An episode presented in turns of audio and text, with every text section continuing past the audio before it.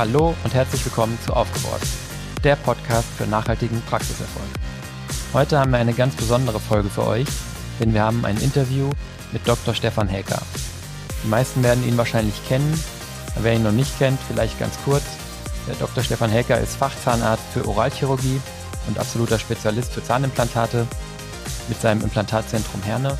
Er ist außerdem Unternehmer mit seiner Firma Implacheck, die er zusammen mit seiner Frau Katharina führt. Auch dort geht es natürlich um das Thema Implantate. Und heute haben wir ihn zu Gast im Podcast, weil er ausgesprochener Experte ist für die Themen digitales Praxismarketing und Neupatientengewinnung. Er hat seinen eigenen YouTube-Kanal und einen eigenen Podcast, Implatalk, auf denen er mit hoher Frequenz richtig relevante Inhalte ähm, zur Verfügung stellt, und zwar sowohl Patienten als auch euch, den Zahnmedizinern in Deutschland. Und durch seine, ja, durch seine Inhalte, die er vermittelt, durch seine Begeisterung, die er dabei versprüht und dadurch, dass er einfach ein unheimlich schlauer Kopf ist, der am Stück intelligente Sachen sagt, hat er es geschafft, sich eine wahnsinnige Reichweite mit diesen Kanälen aufzubauen. Wir freuen uns, dass wir ihn gewinnen konnten. Das war ursprünglich ein Clubhouse-Talk, wo wir ähm, den Stefan oder wo ich den Stefan interviewt habe für ungefähr 40 Minuten und im Anschluss gab es eine QA. Aber der Inhalt war einfach so gut, dass wir gesagt haben, das müssen wir auch im Podcast zur Verfügung stellen, weil wir immer wieder traurige Nachrichten bekommen von Leuten, die gesagt haben, ich konnte am Montag um 20.15 Uhr nicht dabei sein aus privaten oder beruflichen Gründen. Wo kann ich das nachhören? Mit dieser Folge machen wir das jetzt auf jeden Fall einmal, weil es wirklich so gut war. Das heißt, jetzt im folgenden Interview geht es darum, wie kann ich die wirtschaftliche Lage meiner Praxis selbst in die Hand nehmen, positiv beeinflussen, meine Praxis nach vorne bringen. Und da setzen wir, wie gesagt, ganz vorne an beim Thema Patientenansprache auf digitalen Kanälen und Neupatientengewinnung. Herr Stefan hat ein paar super Insights und erklärt in dem Interview ganz genau, wie er das macht und wie er darauf blickt.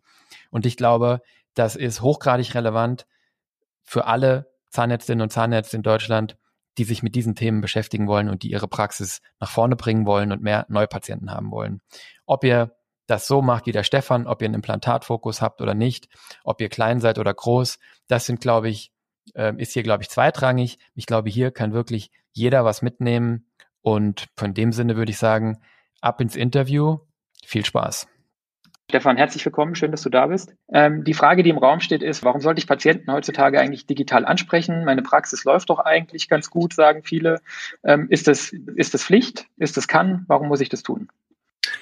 Also zum einen, wenn eine Praxis ganz gut läuft, muss man eben auch einfach mal schauen, was bedeutet ganz gut. Ähm, viele sagen, ich habe von morgens bis abends zu tun. Ähm, aber viele sagen auch, ja, ich habe zwar von vorne bis hinten zu tun, aber ich mache nicht die richtigen Dinge oder ich mache nicht die Dinge, die ich gerne machen möchte, weil ich einfach von dem erschlagen werde, was ungefiltert in meine Praxis reinkommt. Und das kann man ändern, indem man die richtigen Leute adressiert. Und ich habe das auch bei uns in der Praxis gesehen. Ähm, meine Mutter hat sich damals immer beschwert darüber, äh, dass ähm, dass nicht die Patienten in die Praxis kommen, die sie gerne hätte und dass sie ständig nur ungefiltert irgendwelche Schmerzpatienten behandelt. Und das ist kein Muss, denn ähm, wenn ich die Möglichkeit habe, oder wenn ich erstmal eine gute Dienstleistung habe, habe ich die Möglichkeit, diese Dienstleistung auf allen möglichen Kanälen, die es heutzutage gibt, zu kommunizieren. Man, es gibt eine Studie, dass momentan etwa 180 Minuten im Durchschnitt jeder Bundesdeutsche am Smartphone oder im Internet mobil verbringt. Und ich denke mal, wir können uns darauf einigen, dass diese Zahl in den nächsten Jahren ansteigen wird. Und das bedeutet auch, dass wenn ich auf diesen Kanälen nicht präsent bin, ähm, bin ich im Begriff, stetig irrelevanter zu werden. Das heißt, meine Präsenz im Kopf, und das ist ja nichts anderes als meine Marke, das ist die Anzahl der Menschen, die, wenn sie ein Problem haben, an mich denken als Lösung. Also ähm, wenn ich zum Beispiel Zahnschmerzen habe und sitze auf der Couch und ich muss erstmal nach einem Zahnarzt in der Nähe suchen, dann hat keiner es geschafft, in den Kopf von demjenigen so tief einzudringen und so präsent zu sein, dass der sagt, ich suche nicht nach einem Zahnarzt, sondern ich suche nach Dr. XY, von mir aus Dr. Helka oder wer es auch immer ist. Und dieser Trend, der verstärkt sich immer weiter und wir haben ähm, natürlich jetzt einen Generationenwechsel. Das heißt, viele Praxen laufen momentan noch recht gut mit der alten Generation, also den Babyboomern und denen, die noch älter sind. Das Problem ist, die verlassen so langsam demografisch natürlich ähm, ähm, unsere Erde und es kommen nach die Leute, die es gewohnt sind, komplett auf den digitalen Kanälen unterwegs zu sein.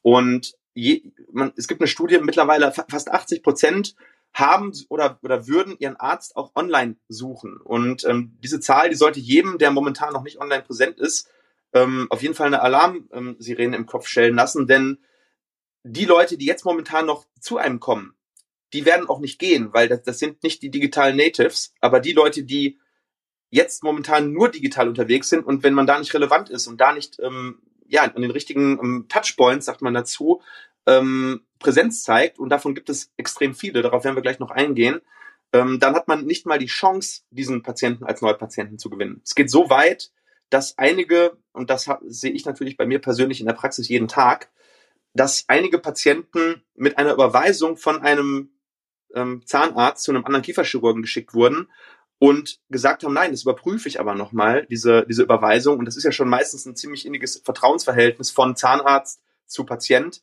Und die landen dann mit dieser Überweisung bei uns. Und das ist natürlich ein unglaublich starkes Zeichen dafür, dass immer mehr Menschen in der Gesellschaft ähm, diesen Social Proof mehr vertrauen als einer einzigen Empfehlung, ob es jetzt ein Bekannter, ein Freund oder der eigene Zahnarzt ist. Und ja, das ist der Grund, warum ich es momentan eigentlich so sehe, dass man, wenn man ähm, digital nicht sichtbar ist, ähm, ja, ein riesiges Problem bekommen wird in den nächsten fünf bis zehn Jahren. Ich glaube, die Leute, die in den nächsten fünf Jahren in Rente gehen, die können es vielleicht noch äh, über die Ziellinie schaffen, ohne da jetzt zu große Einbußen zu haben. Aber das Ganze ist ja für viele, die jetzt 40 sind, 35, 45 kein Sprint, sondern ein Marathon, den sie machen müssen. Und ähm, wenn man da zu spät anfängt, es ist auch nicht leicht, ähm, digital aufzuholen in einigen Bereichen, wenn da ähm, andere Ärzte, andere Zahnärzte sind, die viel präsenter sind ähm, in, auf allen Kanälen, die es so gibt. Ja, absolut. Ich glaube, der letzte Punkt ist ein ganz zentraler, ähm, dass man eigentlich ähm, immer wieder beobachten kann, ähm, dass man eigentlich, wenn man zu spät einsteigt, dann eigentlich ja letztendlich wirklich ein Problem hat, es wieder aufzuholen. Ja, weil es ist ja auch ein Prozess, kommt man nachher nochmal drauf, in dem man sich reinfühlen und reinarbeiten muss und auch eine Sache, die man sicherlich aufbauen muss, die etwas Zeit braucht. Stefan, ähm, wenn wir jetzt von digitaler Patientenansprache sprechen, wo fängt die für dich an? Welche Kanäle stehen uns da zur Verfügung? Wo trifft man Patienten? Wo spricht man die initial an? Ja, also die digitale Patientenansprache beginnt eigentlich im Wohnzimmer, also sprich ähm, da, wo der Patient noch gar nicht weiß, dass er ein Problem hat. Denn das, das, man sagt dazu sozusagen Direct-to-Customer-Marketing ähm, bedeutet, dass man im Prinzip diesen Endhebel benutzt, den man hat über das Smartphone. Das heißt, die Ansprache beginnt in der Regel an irgendeinem Online-Touchpoint. Es kann natürlich auch ein Touchpoint in, in der Offline-Welt sein, das kann ein Plakat sein, das kann ähm, irgendeine eine Bandenwerbung sein, das kann ein TV-Spot sein.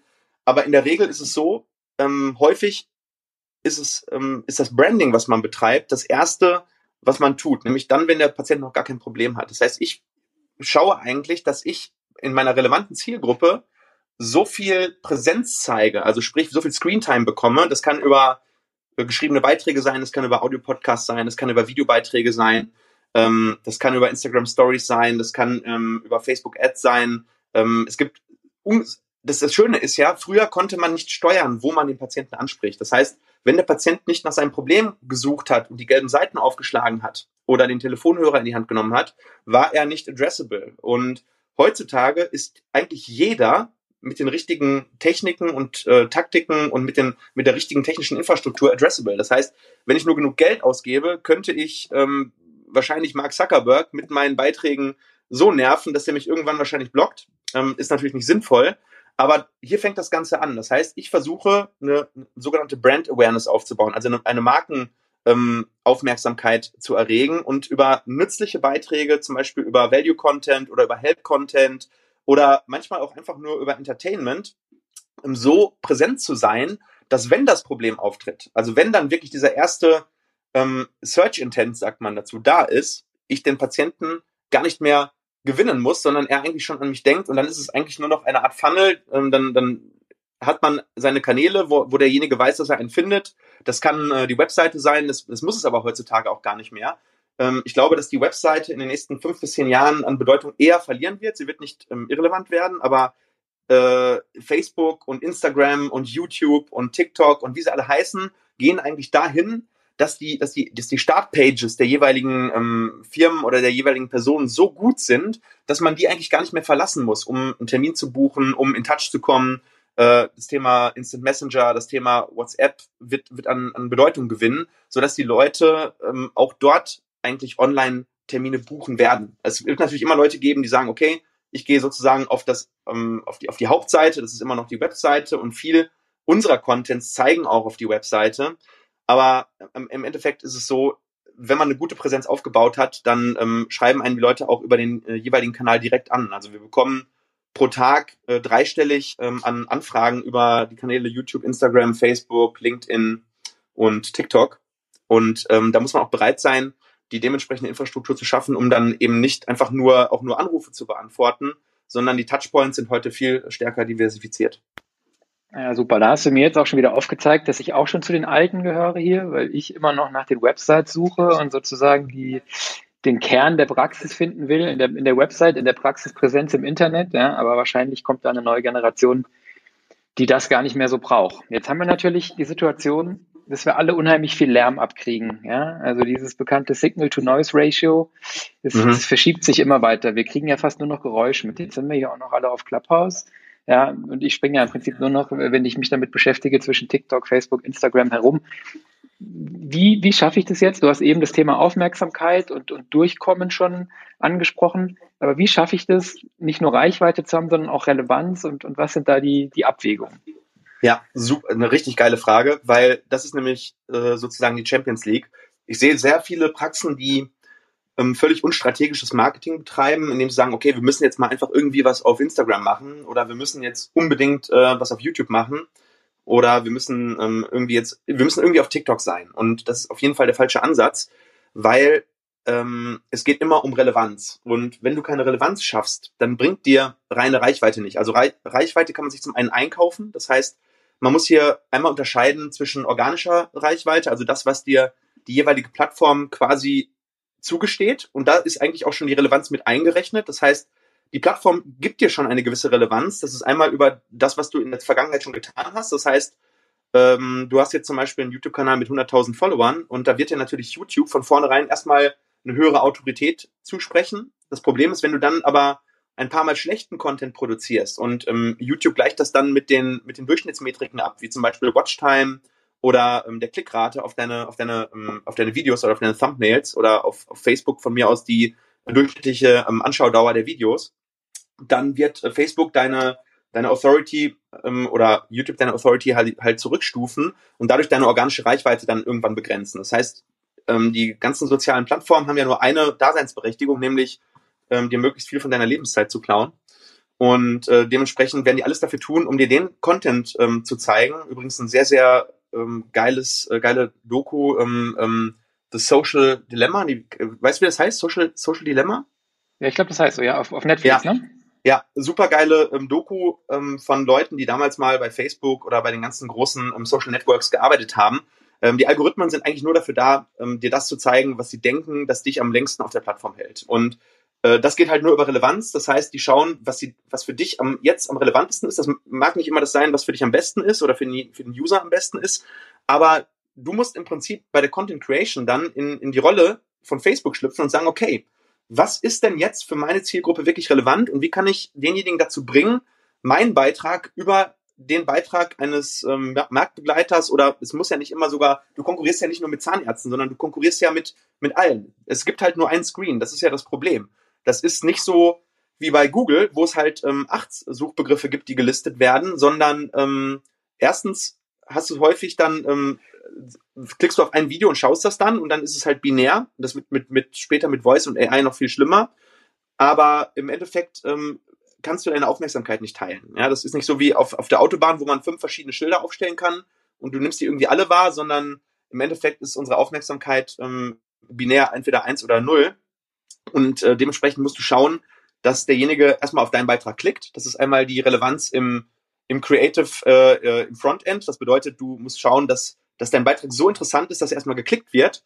Und das zweite ist dann, wenn es ein Video ist oder ein Beitrag ist, der länger geht, zum Beispiel ein Podcast, äh, dass du dann aber auch in dem Content konsistent bist und da hohe Qualität lieferst. Und das ist dann eben dieser Relevanzfaktor. Das heißt, Reichweite, die du dir einkaufst, ohne Relevanz, wird dich nicht weiterbringen. Das heißt, wenn du auf ganz, auf Deutsch bedeutet das, wenn du einen scheiß Beitrag bewirbst, dann wirst du keine Conversions haben, dann wirst du keinen einzigen Patienten dadurch gewinnen oder, oder, oder musst für einen Patienten so viel ausgeben, dass es eben sich nicht lohnt. Und deswegen ist es auch so wichtig zu verstehen, dass das, dass das Creative, also sprich der Beitrag, den ich kreiere, dass das die Variable ist, dass da nicht 10, nicht 20, nicht 30, sondern eher 60, 70 Prozent des Budgets in Form von Arbeit und vielleicht auch äh, Infrastruktur reinfließen muss. Ähm, momentan ist es aber eher so, dass 90 Prozent ähm, des Geldes eher in, in, in, in Pay-per-Click-Marketing fließt und nur 10 Prozent in die Erstellung der dementsprechenden Creatives. Das gilt jetzt nicht für Google Ads, aber das gilt vor allem für Facebook Ads, für Instagram Ads und, und, und für alles, was Pay-per-Click in den sozialen Medien ist. Und das ist das, was uns eigentlich in, in, in der Hinsicht groß gemacht hat. Wir machen relativ wenig Pay-per-Click-Marketing, ähm, zumindest mittlerweile, weil wir organisch eben so stark wachsen und, und so viele Patienten generieren, dass wir es ähm, quasi eigentlich nicht mehr abarbeiten können. Also wir haben unsere Neupatientenrate in den, in den letzten zehn Jahren ungefähr verzehnfacht. Und das ist einfach das, was man verstehen muss, dass Relevanz der Schlüssel ist, um wirklich organisch zu wachsen und wirklich Patienten zu erreichen. Weil warum sollte man sich das viertbeste Video zu dem Thema angucken? Ja, das ist für mich wahrscheinlich, glaube ich, jetzt, jetzt schon vielleicht einer der wichtigsten Punkte heute Abend. Und das ist aber irgendwo fast auch eine schöne Nachricht. Weil das bedeutet, du hast es eben gesagt, du konkurrierst ja nicht nur mit anderen Zahnärzten bei dir lokal. Du konkurrierst ja heutzutage unter Umständen mit einer Zahnklinik in der Türkei oder in Ungarn. Du konkurrierst ja im Internet, ne? in der Wahrnehmung. du konkurrierst sogar mit Apple oder du konkurrierst sogar mit dem ähm, mit Obstverkäufer um die Ecke. Ja, ja, mit, mit Dr. Smile und mit Dr. Lip und was weiß ich, also mit vielen ja, Playern. Ja, auf jeden Fall. Und wenn du in diesem Spiel natürlich mit monetären Ressourcen und mit stumpf Geld irgendwie auf das Problem werfen, nicht konkurrieren kannst und auch gar nicht willst, finde ich es eigentlich ja fast schon eine schöne Nachricht.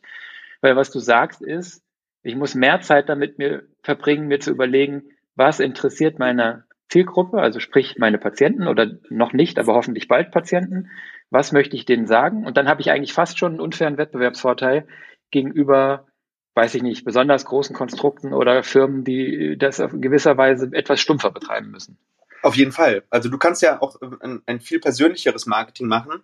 Wobei je größer du wirst, umso persönlicher wird das Marketing automatisch, weil du meistens weggehst von einer Personal Brand hin zu einer Corporate Brand. Also sprich, du gehst dann irgendwann weg, zum Beispiel, das ist bei mir so gewesen. Am Anfang war ich in 80 bis 90 Prozent der Beiträge zu sehen und jetzt sind es mittlerweile wahrscheinlich nur noch 20 bis 30 Prozent, weil mein Team teilweise diese Sachen übernommen hat. Was nicht heißen muss, dass wenn man größer wird, dass es, dass es unpersönlich und unfamiliärer wird, aber ähm, dann ist, dann geht das Ganze ein bisschen weg von, von dieser einen Person, der man folgt. Dann ist es, ähm, dann hat man keinen Hauptdarsteller mehr, sondern dann ist es eher wie so eine, wie so eine Serie, wo, wo es ganz viele Charaktere gibt.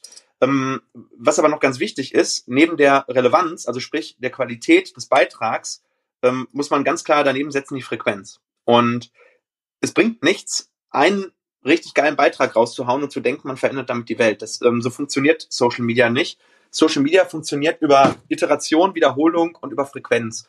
Ähm, auch wir haben, also wir haben jetzt mittlerweile fast 300 Videos auf YouTube ähm, produziert und das sind keine 30 Sekunden, sondern das sind ähm, hoch, relativ hochqualitativ produzierte 10 bis 15, 20, 30 Minuten Videos, und wir haben mittlerweile, glaube ich, über 1000 Beiträge auf Facebook veröffentlicht. Ich glaube, 650 auf Instagram.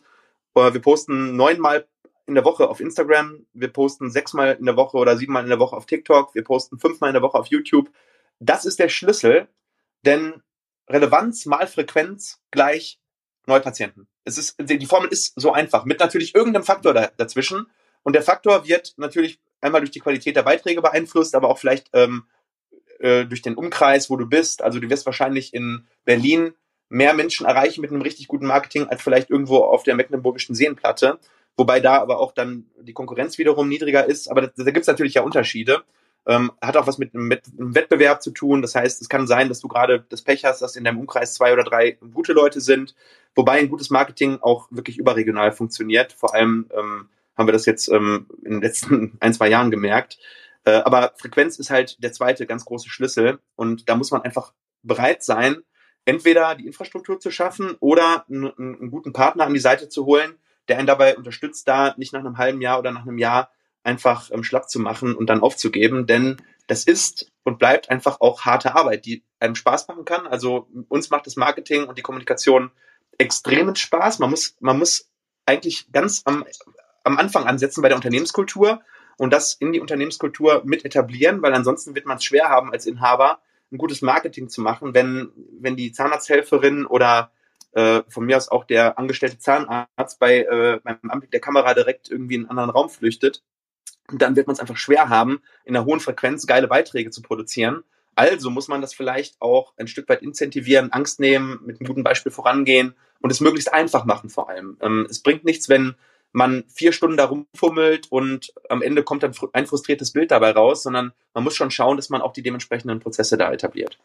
Mhm. Im Idealfall ziehe ich ja damit, äh, was ich da sende, nicht nur Patienten, sondern vielleicht auch Mitarbeiter an, die sich davon angesprochen fühlen, sind ja vielleicht dann auch sozusagen die, oder höchstwahrscheinlich die richtigen, ähm, äh, die mitziehen werden, die spielen solcher Kanäle. Ja, ja man, man zieht alle an. Also man, je mehr du kommunizierst, umso mehr ähm, wirst du einfach äh, Leute an, anziehen. Also du, du sendest etwas nach außen und wenn es 50 Leute erreicht, dann wird vielleicht sich einer mit einer Nachricht melden oder mit einer Bewerbung. Wenn du 5000 erreichst, ist es ja logisch, dass der Faktor um 100 steigt. Das ist, äh, ja. das, das steigt linear. Es ist wirklich so. Ähm, am Anfang haben wir mal eine Nachricht am Tag bekommen, dann waren es mal zwei. Ja, und jetzt sind es eben 100 bis 150 und ähm, wir überlegen jetzt eine Vollzeitkraft nur zum Beantworten von Nachrichten einzustellen. Mhm. Ja. Okay, also Frequenz und Beständigkeit. Ich kann das unterschreiben aus eigener Erfahrung. Wir merken das in unserem Podcast jetzt ganz erheblich. Wir machen das jetzt seit einem Jahr sehr beständig, zunehmend beständig und mit einer, äh, mit einer guten Frequenz. Und dann irgendwann hast du natürlich bei gewissen Kanälen auch nochmal den Effekt, hast du bei YouTube auch, dass ähm, der ganze Content da auch draußen ist. Und ein Video, das du vor einem halben Jahr aufgenommen hast zu irgendeinem Thema rund um Implantate, ist natürlich heute noch genauso frisch, wie es vor einem halben Jahr war. Ja. Genau. Genau, das kommt, das kommt auf die Plattform natürlich an. Es gibt Plattformen, die sind sehr kurzlebig. Ich würde sagen, die kurzlebigste Plattform ist momentan, äh, und es gibt ja mittlerweile nicht mehr nur Plattformen, sondern es gibt ja mittlerweile Plattformen auf den Plattformen. Also das kurzlebigste Format ist sicherlich die Instagram Story, die ist nach 24 Stunden weg. Wobei auch hier man natürlich das Ganze wieder in die Highlights packen kann und, ähm, und wieder auch ähm, ähm wiederverwerten kann. Ähm, und dann kommen die etwas längerlebigen ähm, Formate, das ist dann, ich würde sagen, das zweitkürzeste ist dann Facebook, weil wenn es einmal aus dem Feed runtergescrollt ist, äh, dann ist es eigentlich weg. Wobei vielleicht Facebook sogar das, das, das absolut kurzlebigste ist, weil heutzutage folgt jeder mindestens 200 Profilen. Und ähm, wenn man dann nach acht Stunden ähm, ist man eigentlich schon aus dem Feed eigentlich wieder raus. Äh, und das langlebigste Format ist natürlich ähm, irgendwo auch YouTube. Ähm, ja, TikTok liegt irgendwo dazwischen. Also wir haben, wir haben beobachtet, dass TikTok-Videos, wenn sie gut sind, ähm, etwa drei bis vier Wochen ähm, noch ähm, Engagement produzieren und, und Views produzieren. Aber ja, alles, was, was Value-Content ist, alles, was sozusagen Help-Content ist, wo, wo ein Search-Intent dazu führt, dass dieser, dass, dass das gefunden wird. Und es ist bei YouTube ja so, weil das einmal natürlich über die Google-Suche, aber vor allem ist YouTube ja auch so positioniert, dass es eigentlich eine, eine riesige ähm, Videosuchplattform ist für alle möglichen Sachen. Und da geht das einfach mit einher. Dafür hat man eben anfangs nicht so eine hohe ähm, ähm, Anfangsreichweite, wie zum Beispiel auf TikTok oder ähm, wenn man es gut macht auf Instagram. Mhm. Jetzt hast du bei den kurzfristigen Kanälen natürlich noch Clubhouse vergessen. Das ist hier mega flüchtig, ne? Aber mal gucken. Genau, also das ist jetzt momentan das Flüchtigste, das stimmt. genau. Da umso wertvoller. Ja, ja, genau. Ja, jetzt hast du die Kanäle äh, schon so ein bisschen angerissen und auch gesagt, so welcher äh, so ein bisschen auf dieser auf dieser ähm, Langlebigkeitsskala wo liegt. Wie finde ich denn jetzt den richtigen Kanal? Wie finde ich heraus, auf welchem Kanal was angebracht ist und was funktioniert? Wie gehe ich davor als ähm, Also grob musst du natürlich gucken, dass du eigentlich eine Zielgruppenanalyse machst. Ähm, das klingt jetzt wieder so total analytisch, aber im Endeffekt musst du einfach schauen, wen möchtest du erreichen. Und ähm, wenn du jetzt Kieferorthopäde bist, ähm, willst du eigentlich eher die jüngere äh, Gruppe erreichen. Deswegen, ich finde es auch total äh, krass, dass es eigentlich noch keinen Kieferorthopäden gibt, der relevante Videos auf TikTok macht. Also das wäre, also es ist halt so, es ist für mich so eine richtig man sagt dazu low-hanging fruits. Äh, also es müsste halt nur jemand kommen und mittelmäßige Videos machen über, über Zahnspangen, Kieferorthopädie. Würde wahrscheinlich auf TikTok durch die Decke gehen. Also wenn hier einer im, äh, im Auditorium ist, ähm, am besten aufschreiben und direkt umsetzen. Aber ähm, wenn du jetzt zum Beispiel Implantologe bist, dann ähm, hast du ja höchstwahrscheinlich eine etwas ältere Zielgruppe und dann ist zum Beispiel vielleicht Instagram und TikTok nicht ein Kanal, der nicht, der überhaupt nicht relevant ist, aber der vielleicht ein bisschen weniger relevant ist für gewisse Videos. Das heißt, du musst natürlich auch schauen, mit welchem Video sprichst du was an. Also wir haben zum Beispiel ein Video produziert zum Thema All on 4. Und ähm, das bewerben wir natürlich ganz anders, auch im, im, im Pay-per-Click-Marketing-Bereich. Ähm, ich glaube, das war ein richtig geiler Hack, den wir gemacht haben. Wir haben ähm, ein Video produziert, ähm, Zahnimplantate mit über 65 äh, Fragezeichen, ganz, ganz groß in der Headline und dann eben ähm, die Ad genauso gestaltet, dass die eben nur an 65 äh, plusjährige ähm, ähm, ausgeliefert wird. Und, und, und da muss man sich eben genau Gedanken machen, wo ist meine Zielgruppe unterwegs? Ähm, man kann grob davon ausgehen, dass auf Facebook eigentlich die gesamte Range unterwegs ist, mit ein bisschen ähm, ja, Skew in Richtung ähm, etwas älter. Also ich äh, sag ich mal, 25 und, und jünger kann man so ein bisschen discounten, wobei das für fast alle Zahnärzte außer Kieferorthopäden vielleicht nicht ganz so interessant ist. Und äh, TikTok ist dann sogar noch ein bisschen jünger. YouTube ist eigentlich auch total diversifiziert. Ähm, ich glaube, da kann man wirklich sagen von, von 10 bis, bis 100. Und ich glaube, die Instagram-Community, die ist so, ja, früher war sie etwas jünger, mittlerweile würde ich sagen, Instagram ist so 20 bis, bis, bis 50, 60. Ähm, man kann eigentlich davon ausgehen, dass auf den größeren Social Networks seine Zielgruppe auf jeden Fall unterwegs ist. Und dann geht es einfach darum, wie spricht man auf der jeweiligen Plattform denjenigen an und ähm, wie sorgt man dafür, dass die, dass, dass der Algorithmus es möglichst einfach hat, der jeweiligen Zielgruppe ähm, seinen Content auszuliefern. Also das ist eigentlich das, das was, was viel wichtiger ist. Wenn man jetzt auf ganz kleine äh, Portale gehen will, dann ist es vielleicht nochmal was anderes, so Pinterest oder, oder ähm, Snapchat oder so, da, da kann man sich dann eher Gedanken machen, aber die, die, die, die Big Four, also Facebook, ähm, TikTok, ähm, Instagram und YouTube, da kann man davon ausgehen, dass dass jeder, den man erreichen will, dort auch in einer gewissen ähm, Frequenz zu finden sein wird. Mhm, wunderbar. Jetzt habe ich schon zweiten Mal gelernt, wie alt ich bin, wenn ich auf Facebook und Instagram rumhänge noch. ähm, ähm, jetzt, ähm, jetzt ist natürlich diese ganze, sagen wir mal, Aufgabe, wenn man damit jetzt anfangen will oder noch nicht viel macht, auch ziemlich, sagen wir mal, ähm, einschüchtern, weil es ja doch viele Kanäle sind, viele Themen. Macht es jetzt Sinn, äh, deines Erachtens, dass man da auf einem startet? Muss man auf mehreren spielen? Wie, wie, wie mache ich da die richtige Abwägung? Ja, das ist auch eine, das ist eine sehr gute Frage. Ähm, wir haben es auch so gemacht, dass wir auf einem Kanal angefangen haben und das würde ich auch eigentlich erstmal den meisten Praxen raten. Also nicht zu versuchen, auf vier, fünf Kanälen gleichzeitig zu starten, weil die Infrastruktur einfach noch nicht da ist und die Prozesse nicht etabliert sind und die Mitarbeiter da ja auch mitziehen müssen. Ähm, das heißt, momentan würde ich den Praxen raten, sich für Facebook oder Instagram zu entscheiden. Ich glaube, YouTube ist als, als, als Starterkanal äh, der schwierigste, weil du wirst am Anfang sehr viele Frustmomente haben, ähm, weil auch die Reichweiten, der Reichweitenaufbau auf YouTube am, mit, mit Abstand am schwersten ist, weil dort einfach, man competet halt einfach mit sehr, sehr viel Qualität. Ähm, selbst im, im Dentalsektor, aber man, man competet halt auch mit, mit anderen Influencern ne, aus dem Dentalsektor. Also da gibt's halt auch äh, äh, zum Teil Studenten mit, mit Kanälen, die 60, 70.000 Abonnenten haben und äh, die haben natürlich auch Videos zu den jeweiligen Themen gemacht und an denen muss man erstmal vorbei.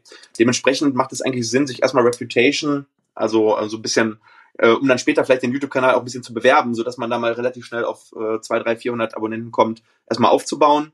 Und ja, das funktioniert. Ich würde, wenn ich jetzt momentan mit einem Kanal starten müsste, wäre es wahrscheinlich Instagram, wobei Instagram natürlich schon auch ein bisschen überlaufen ist.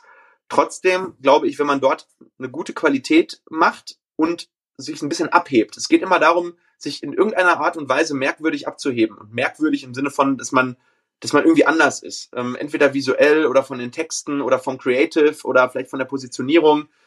Ähm, vielleicht dazu eine kleine Anekdote. Wir haben halt zum Beispiel gemerkt, dass äh, unsere Beiträge, wo wir ähm, richtig blutige Sachen zeigen und Live-OPs, äh, das mit Abstand am meisten Engagement kriegen, weil ja, die meisten Praxen zeigen immer nur ähm, ähm, Happy Life und, und vielleicht irgendwie solche, so, so, sag ich mal, so Standardbilder aus der Praxis. Und warum sollte ich mir das 53. Äh, Bild von, keine Ahnung, von einem, von einem Team, wo jemand zum Beispiel wieder mal ein Zertifikat hochhält oder wo jemand ähm, irgendwie sagt, wir haben die, die tollste Zahnreinigung, warum sollte ich mir das angucken? Entweder ist das so gut gemacht und die Leute auf dem Bild haben so gute Emotionen oder, oder sind vielleicht auch hübsch, das ist natürlich auch wieder so ein Faktor.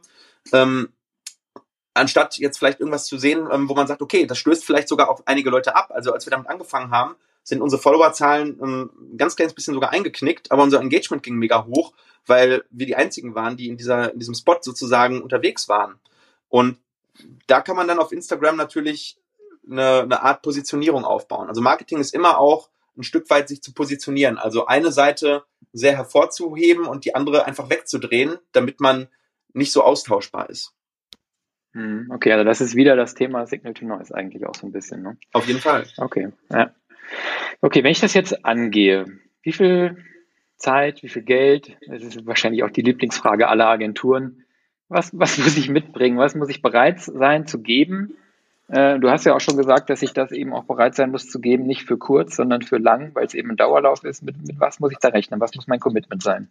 Ja, also du bringst am besten viel Zeit und viel Geld mit, dann wird's am besten. Ähm, ähm, du kannst natürlich ähm, Zeit ein Stück weit mit Geld substituieren oder Geld mit Zeit substituieren. Ähm, da muss man im Prinzip, das ist ein, ist ein Rechenexempel, da muss man im Prinzip einfach mal schauen, was ist so der ähm, Agenturstundensatz versus äh, der Behandlerstundensatz ähm, und bin ich bereit, das äh, äh, vielleicht auch selber zu machen, ein Stück weit? Bin ich bereit, da vielleicht irgendwie jemanden dafür ja, freizustellen oder sogar zu beschäftigen oder weiterzubilden? Also bei uns war es so, ich habe das die ersten drei, vier Jahre wirklich selber gemacht, zu 70, 80 Prozent und dann irgendwann ähm, habe ich eine Helferin gefragt und habe gesagt, hey, ähm, du hast doch eigentlich einen ganz coolen ähm, Privat-Insta-Account. Hast du nicht Bock, mal hier und da mal mit der Kamera was zu posten oder ähm, für mich die Texte zu schreiben? Ja, und da ist dann so innerhalb von einem Jahr ähm, äh, dann irgendwann eine IHK-Weiterbildung draus geworden und jetzt ist es ein Vollzeit-Masterstudium und ähm, äh, sie macht jetzt Vollzeit-Marketing dann das gleiche mit YouTube. Am Anfang viel selber gemacht und mittlerweile ähm, sind wir, also eigentlich sind wir mittlerweile ein Vier-Mann-Marketing-Team und das, das, das kann organisch wachsen. Jetzt könnte man das allerdings aber auch völlig anders angehen. Es ist ja nicht jeder so, so verrückt und hat Bock am Samstag, Sonntag, so wie ich, ähm, acht Stunden ähm, vor der Kamera zu stehen, danach im Studio die ähm, Post-Production zu machen und danach äh, äh, Google Ads zu schalten und noch ein paar Facebook Ads und so weiter. Das ist, das ist nicht ohne. Das, äh, erstens ist es ein Invest in das, in, in das Wissen und ähm, da darf man sich nichts vormachen. Man, man, man, man, man competet quasi gegenüber anderen Marketern. Das heißt, es ist so ein bisschen so wie, wie Schachspielen oder, oder von mir ist auch wie Poker. Das heißt, ähm, wenn du der Schlechteste am Tisch bist, dann kannst du zwar viel Geld mitbringen an den Tisch, aber ähm, du wirst halt auf jeden Fall ähm, mehr bezahlen als die anderen und mit weniger Geld vom Tisch gehen als die anderen. Also sprich, dein, dein Return on Invest wird ähm, sehr niedrig sein, zumindest beim Pay-per-Click-Marketing, aber auch beim, beim Social-Media-Marketing, also beim Content-Marketing. Also musst du am Anfang eigentlich eine Entscheidung treffen. Entweder hast du wirklich Lust drauf und du fängst es richtig an und ähm, bist da bereit, 10, 15 Stunden in der Woche zu investieren. Und das sind nun mal die wenigsten. Also macht es Sinn, entweder es an eine, an eine sehr gute Agentur oder an einen Partner oder auch ähm, an mehrere Partner auszulagern. Und da gibt's halt verschiedene Spezialisierungen. Ne? Das heißt, ähm, jemand, der gut ist im, im Content-Marketing, ist noch lange nicht gut im, im SEO oder im, im Google AdWords Marketing oder Google Ads Marketing. Äh, oder selbst da gibt's noch mal Unterkategorien. Ne? Also jemand, der sich mit Instagram auskennt, der kennt sich noch lange nicht mit YouTube aus. Oder, und das ist eigentlich das, was ich den meisten Praxen raten würde, eine Hybridlösung. Das heißt, sich ein gewisses Know-how zumindest so weit drauf zu schaffen, dass man weiß, wo man hin will, dass man vielleicht auch eine gewisse Kontrollfunktion auch ähm, ausüben kann und dass man vor allem, und das äh, kann ich ja selber auch ähm, bestätigen, weil wir ja selber ähm, auch das Marketing für einige Zahnärzte machen über unser Startup Implatcheck, ähm, dass dann auch eine viel höhere Mitarbeitbereitschaft da ist, weil wenn in der Praxis ein gewisses Know-how und eine Infrastruktur da ist, dann kann so eine Agentur oder ein Partner natürlich auch ähm, viel besser ähm, mit der Praxis zusammenarbeiten. Das heißt, es können zum Beispiel die Contents, also sprich äh, die Bilder aus der Praxis einfach nur geschossen werden, aber die Uploads und, ähm, und dann später die Auslieferung und vielleicht auch das Bewerben das, das findet dann eben extern statt und das gleiche gilt dann eben auch für, ähm, ja, für Videodrehs. Das heißt, die Produktion der Videos wird vielleicht professionell gemacht, ähm, aber dann ähm, nicht einfach nur mit Stock-Content, ähm, dass irgendwelche ähm, Stockbilder genommen werden oder Stockvideos produziert werden, ähm, wo dann äh, irgendwelche Einblendungen von, ja, wo von Shutterstocks sind, die man gekauft hat, sondern man, man, man macht im Prinzip so eine 50-50-Sache draus, dass man sagt, okay, äh, man hat vielleicht jemanden, der dort den Hut auf hat in der Praxis, der mit der Agentur zusammenarbeitet und dann wird halt ein gutes Marketing draus, ohne dass der Praxisinhaber sich dann ähm, im operativen ähm, Gefecht noch äh, fünf, sechs Stunden in der Woche äh, und dann vielleicht nochmal acht Stunden am Wochenende damit beschäftigen muss und im Feierabend dann auch Feierabend hat. Ähm, und dann aber zwischendrin ab und zu dann ähm, in Meetings oder in, in Strategiegesprächen auch den Einfluss auf das Marketing der Praxis nehmen kann. Ja, ganz wichtig. Ähm, ich glaube, es darf keiner die Illusion haben, dass man das Problem jetzt nur mit Geld lösen kann, ne? dass man eine Agentur beauftragt und die machen dann mal. Also wenn es authentisch werden soll, und es zahlt ja auf alles ein, was du im Prinzip im Laufe des Abends gesagt hast, oder in der letzten Stunde fast, wenn es authentisch sein soll, wenn es äh, auf die Zielgruppe gehen soll, wenn es merkwürdig sein soll, wenn es guter Content sein soll, mit dem ich heraussteche, dann werde ich wahrscheinlich die Werte und das, was mir wichtig ist, sehr weit mittreiben müssen und der, ja, mit der Agentur zusammen entwickeln müssen. Und im Zeitablauf kann dann sozusagen äh, wahrscheinlich eine Aufgabenteilung erfolgen, wo ich mehr entlastet werde. Weil mein Behandlerstundensatz ist ja nur auch äh, sozusagen Opportunitäts, äh, sind auch Opportunitätskosten. Ja. Genau, also das ist ja der virtuelle, der virtuelle Satz, den du sozusagen investierst. Ähm, und wenn du ein gutes Marketing machst, ähm, dann, dann kannst du ja auch länger behandeln, wenn du es willst. Natürlich, wenn du sagst, nein, das ist für mich Hobby. Ja, man kann ja, ähm, ich sag immer, ähm, du darfst niemals bügeln, außer bügeln hat für dich meditative Eigenschaften oder du bereitest dich gerade auf die Bügelweltmeisterschaft vor, dann ist es okay. Ähm, aber sobald dein Stundensatz höher liegt als ähm, für eine, eine Bügelaushilfskraft, darfst du niemals bügeln. Und das gleiche gilt eigentlich auch fürs Marketing. Außer natürlich, ähm, es macht dir Spaß und du siehst es irgendwie als deine unternehmerische ähm, Pflicht, das zu tun. Und bei mir ist das eben so. Deswegen habe ich das sozusagen als, mein, als, mein, als meine zweite Berufung quasi ähm, oder zweite und dritte Berufung, also das Unternehmertum, das Marketing, das, das hängt für mich aber sehr, sehr stark zusammen. Nur das ist natürlich ein Weg, den, den wollen natürlich auch nicht viele gehen, weil ähm, ob man da jetzt ähm, unbedingt 85, 90 Stunden ähm, sozusagen am Unternehmen arbeiten muss, das ist, das ist was für wenige, das macht mega Spaß, aber dafür, äh, wenn man Kinder hat, Familie hat und ähm, vielleicht auch mal irgendwie drei, vier Mal im Jahr in Urlaub fahren will, dann ist wahrscheinlich der bessere Weg, seine, seine, seine Schwächen auszulagern und seine Stärken zu stärken, nämlich äh, dafür zu sorgen, dass man ähm, seinen Behandlerstundensatz durch besseres Marketing optimiert. Und ja, du musst es dann ja natürlich auch noch messen. Ja, das heißt, das, das hört ja dann auch nicht auf. Das heißt, du musst ja dann im Prinzip auch die Daten, die durch das Marketing reinkommen, auch, ähm, auch zu lesen wissen. Das ist ja nochmal noch mal wieder ein weiterer Skill. Und das können natürlich Agenturen äh, besser. Also ähm, wir bauen zum Beispiel immer so ein Dashboard auf für, für unsere Kunden, dass die genau sehen, ähm, was hat das denn jetzt überhaupt gebracht in, in, einer, in, einer, in einer sehr starken, äh, in einer sehr konzentrierten Übersicht. Und dann reden wir eben mit den Leuten und sagen, hey, ähm, hier ähm, haben wir Nachbesserungsbedarf, zum Beispiel die und die Kampagne, die läuft nicht so gut ähm, oder ähm, die und die Content-Art, die funktioniert nicht so gut, lass uns da mal was ändern und dann geht man in den Dialog, aber dann ist man zumindest, dann, dann kann man immer noch sagen, nein, okay, nee, ich, ich möchte das aber so, ähm, die Videos gefallen mir, bloß das Problem ist, man macht das Marketing ja nicht für sich, sondern man macht es ja im Endeffekt ähm, für einen Return und zwar äh, gutes Marketing ist immer hilfreich für den Patienten, immer hilfreich für den Empfänger und ähm, das legt sich dann oder das, das schlägt sich dann definitiv in diesen positiven Daten. Also am Ende des Tages im Return on Invest, also wie viel Euro bekomme ich für jeden Euro, den ich ins Marketing stecke, wieder raus. Und ähm, wenn man das gut macht, dann ähm, kann dieser Faktor durchaus irgendwo zwischen fünf und zehn liegen. Und ähm, ja, das messen wir auch ähm, jedes Jahr und deswegen haben wir genau die Wachstumsraten auch erreicht, ähm, die wir in den letzten Jahren erreicht haben. Perfekt.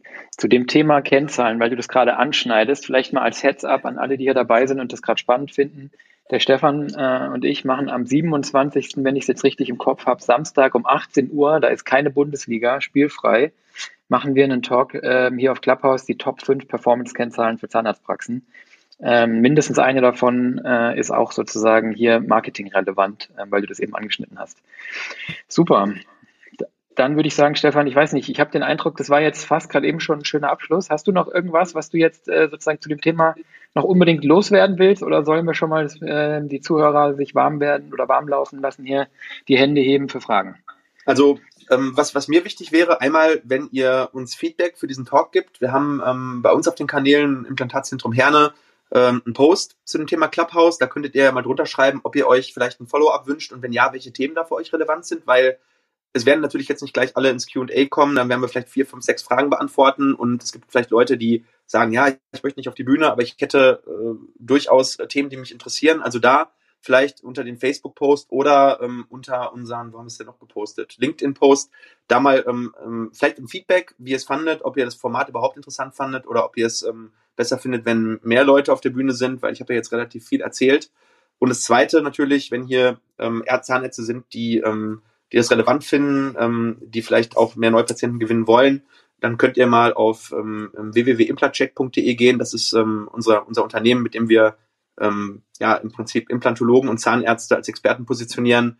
Wir bieten das Thema Social Media Marketing an, wir bieten das Thema Google Ads an und wir bieten das Thema ähm, als Experte auf der ähm, Plattform Implantcheck gelistet zu werden an. schaut da mal rein, da haben wir so eine kleine Landingpage oben rechts für Ärzte, ähm, wenn ihr da Bock drauf habt und, und ähm, dann kann man vielleicht mal ins Gespräch kommen. Das war so mein kleiner Pitch am Ende. So, das war das Interview mit dem lieben Stefan. Ich hoffe, euch hat's gefallen und ich habe nicht zu viel versprochen. Ich habe auf jeden Fall unglaublich viel aus dem Talk äh, mitgenommen. Ich fand es unheimlich beeindruckend, mit welcher Euphorie und welcher Begeisterung der Stefan von diesen Themen spricht. Ich glaube, man merkt, er atmet und lebt das. Er liest unheimlich viel, bildet sich auf allen Kanälen fort und ähm, ja, er tut auch das, was er sagt. Also er handelt danach. Sehr, sehr beeindruckend. Das Ganze hat nicht nur was mit Marketing zu tun, sondern auch sehr viel mit Mindset und Einstellung zum Leben. Und ja, von daher hoffe ich und denke, dass da für jeden was dabei war. Was bei mir hängen geblieben ist, ist tatsächlich dieses Thema Frequenz mal Relevanz gleich Neupatienten. Das war ein markiges Zitat, das vielleicht auch verkürzt ist. Äh, da gibt es bestimmt noch weitere Faktoren.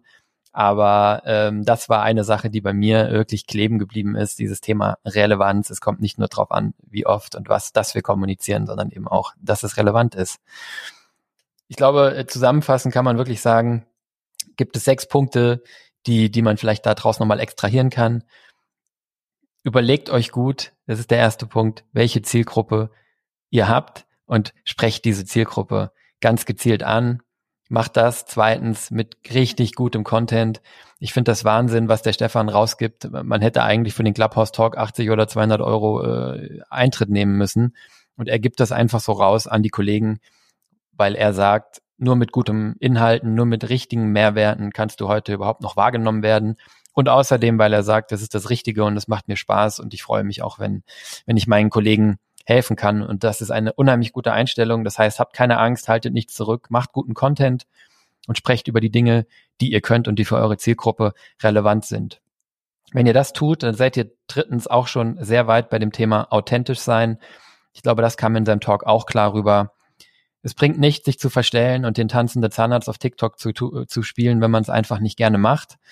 Ähm, und von daher seid authentisch und seid vor allen Dingen beständig und versucht eine hohe Frequenz an den Tag zu legen und kontinuierlich. Der Stefan hat, glaube ich, in dem Talk gesagt, es ist gleichzeitig ein Sprint und ein Dauerlauf. Ähm, und dazu äh, muss man, glaube ich, ein Stück weit bereit sein, das heißt viertens Beständigkeit und fünftens eine gewisse Frequenz und eine gewisse Regelmäßigkeit reinzubringen. Und sechstens, ähm, auch das, äh, glaube ich, ein Glaubenssatz, den der Stefan verinnerlicht hat, seid merkwürdig, tut Dinge oder tut die Dinge so, dass Leute sie sich merken können, dass sie einprägsam sind, dass sie direkt an euch denken, wenn ein bestimmtes Thema aufkommt. Mir geht's auf jeden Fall so, wenn ich an das Thema Implantate denke, dann denke ich jetzt immer an Implantatzentrum Herne und an den Stefan. Und ich glaube, ähm, das ist wirklich auch hier ein gutes Vorbild und zahlt auf dieses Thema Relevanz ein, denn nur wer irgendwie merkwürdig ist, wer, wer es wert ist, dass man sich ihn merkt, der, ähm, der wird auf Dauer wahrgenommen und äh, der ist relevant. In dem Sinne, wenn euch das interessiert hat, wenn ihr sagt, ähm, Stefan Helker, guter Typ, von dem möchte ich gerne mehr hören, dann hört unbedingt seinen Podcast Implatalk an. Den gibt's überall da, wo es Podcasts gibt natürlich. Einfach in die Suche gehen und Implatalk eingeben. Ich pack den Link zum ähm, Podcast Directory auch nochmal hier in die Show Notes. Und ja, ansonsten würden wir sagen, ich glaube, da spreche ich, auch, äh, spreche ich auch für Stefan, wenn euch dieser Podcast geholfen hat, wenn ihr sagt, da habe ich echt was mitgenommen, das war richtig hilfreich, dann freuen wir uns wirklich besonders, wenn ihr es weiterempfehlt. Das heißt, wenn ihr euren Kolleginnen, Kollegen und ähm, eurem Freundeskreis davon erzählt, dass es diesen Podcast gibt und wo Sie ihn finden und vielleicht auch insbesondere von dieser Folge, wenn ihr sie besonders spannend fandet. Darüber hinaus freuen wir uns immer über 5-Sterne-Bewertungen, wenn euch das gefällt, was wir hier tun. Und wenn es euch nicht gefällt, dann lieber nicht.